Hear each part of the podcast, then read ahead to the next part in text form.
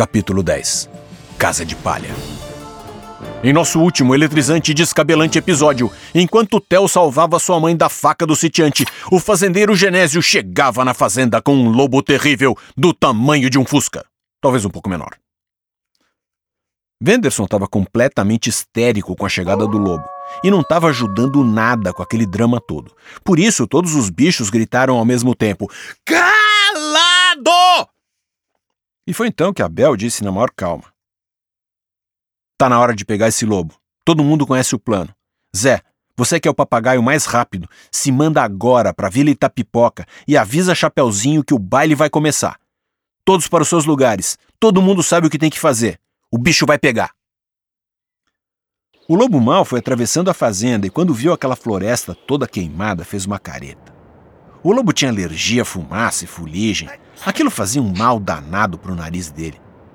Você não sabe o que é ter rinite com um nariz daquele tamanho. Sem falar que uma floresta queimada deixa qualquer bicho de qualquer espécie muito triste.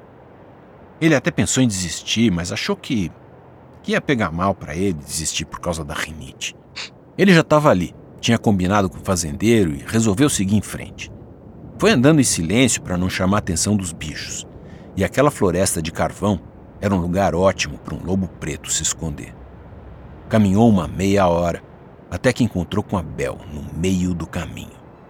Ela deu um grito de susto, o lobo deu um rosnado de alegria.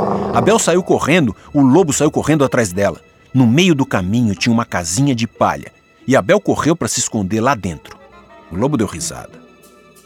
Mas esses porquinhos são muito burros. Será que eles nunca vão aprender a não se esconder do lobo numa casa de palha? Hoje eu vou almoçar leitão. Lá de dentro, Abel respondeu: Leitão não! Leitoa! Me respeita, bafo de onça! O lobo não gostou nada disso e nem perdeu tempo assoprando a casinha. Correu para lá para arrebentar tudo de uma vez e comer logo aquela leitoa impertinente. Foi uma cena apavorante. Aquele lobo enorme correndo e rosnando. E só não foi mais apavorante porque quando o lobo caiu em cima da casa de palha, quem tomou o susto foi ele. A casa inteira afundou num buraco enorme e ele ficou preso lá embaixo. Começou a revirar as palhas para achar Abel, mas tudo que ele achou foi o buraco. Lembra daquele buraco que os porquinhos tinham cavado? É. E bem nessa hora, ele ouviu a voz dela. É, foi por aí mesmo que eu saí. Pena que você é muito grande para passar nesse buraco, né?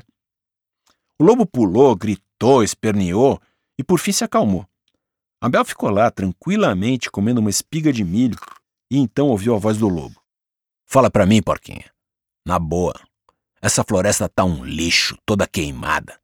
Por que é que vocês ainda não foram embora daqui? Abel respondeu com toda tranquilidade. Porque foi esse fazendeiro idiota quem queimou nossa floresta. É por isso que a gente rouba a comida da fazenda dele. Ele tem que pagar. E você, lobo mau? Qual é a sua história? Como é que você veio parar aqui? Aqui no nosso país nem tem lobo. É uma longa história, disse o lobo. Eu vim do Alasca. Já ouviu falar no Alasca? Eu era menino, vivia na floresta. Eu corria na neve. O Alasca fica quase no Polo Norte. É muito longe, muito diferente daqui. E tudo aconteceu porque eu era fofinho. Ser fofinho foi a grande desgraça da minha vida. Me deram comida, carinho, uma cama quente, me trataram que nem um cachorrinho. E eu perdi minha liberdade. Nunca mais vi minha família e vim parar nesse lugar onde, sinceramente, não tem condições de um lobo morar com um casaco de pele desses. Vai vendo. Era uma família completamente sem noção. Os caras me trouxeram para o Brasil para morar num condomínio na Barra da Tijuca e me botaram numa casinha de cachorro. Quer saber? Todo mundo me curtia lá.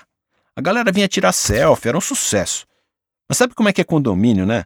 A mulher do coronel cismou que eu era um perigo para a sociedade. A mulher é maluca. Eu tava brincando com o menino e ele deu um grito. Por que, que criança gosta tanto de gritar? Ele gritou bem no meu ouvido. Cara, lobo tem uma audição super sensível. Eu assustei, soltei o rosnado de lobo. Eu sou um lobo, né? É, foi meio alto. A mulher achou que eu ia comer o menino.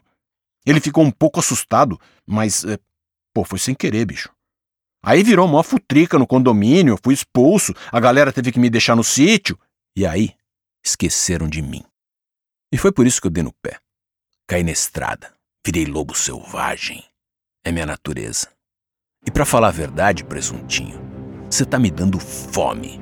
Assim que eu sair daqui, eu vou te comer com farofa e vinagrete, porque é isso que lobo mal faz. Melhor você ficar longe do meu caminho. Abel ouviu tudo com atenção e disse: Faz o que você achar melhor, lobo. Ó, tem uma cuia com água aí no canto. Se cuida. Ah, ouvinte, será que Abel não está exagerando? Será que esse plano vai funcionar? Será que esses bichos não deviam gritar sebo nas canelas e dar o fora? Se você tem nervos de aço e sangue de barata, não perca o próximo episódio de Três Irmãos em Perigo num Mundo Cruel.